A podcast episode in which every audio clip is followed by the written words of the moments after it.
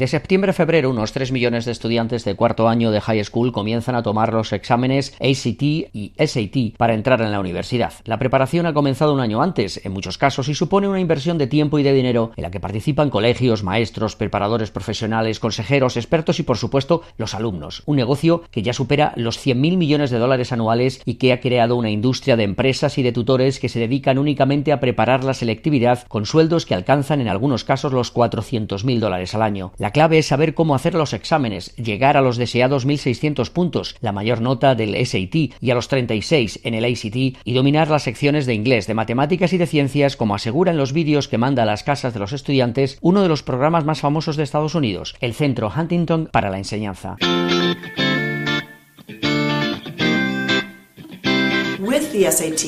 Se puede aprender a hacer el ACT y el SAT para subir tus notas. Y lo fundamental es saber cómo funcionan estos exámenes.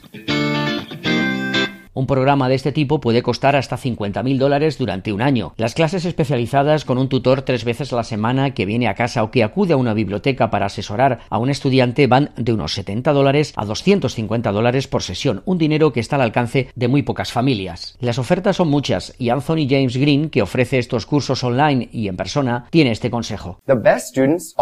Los mejores estudiantes se preparan estudiando a ratos, pero durante mucho tiempo en vez de la locura de esos cursillos preparatorios intensivos. Si tú me das a un estudiante que estudia español durante 10 horas al día durante 10 días y a otro que estudia español media hora al día durante 200 días seguidos, yo prefiero a este último, porque tu cerebro prefiere la repetición ligera y de manera consistente, y esa es la mejor forma de aprender.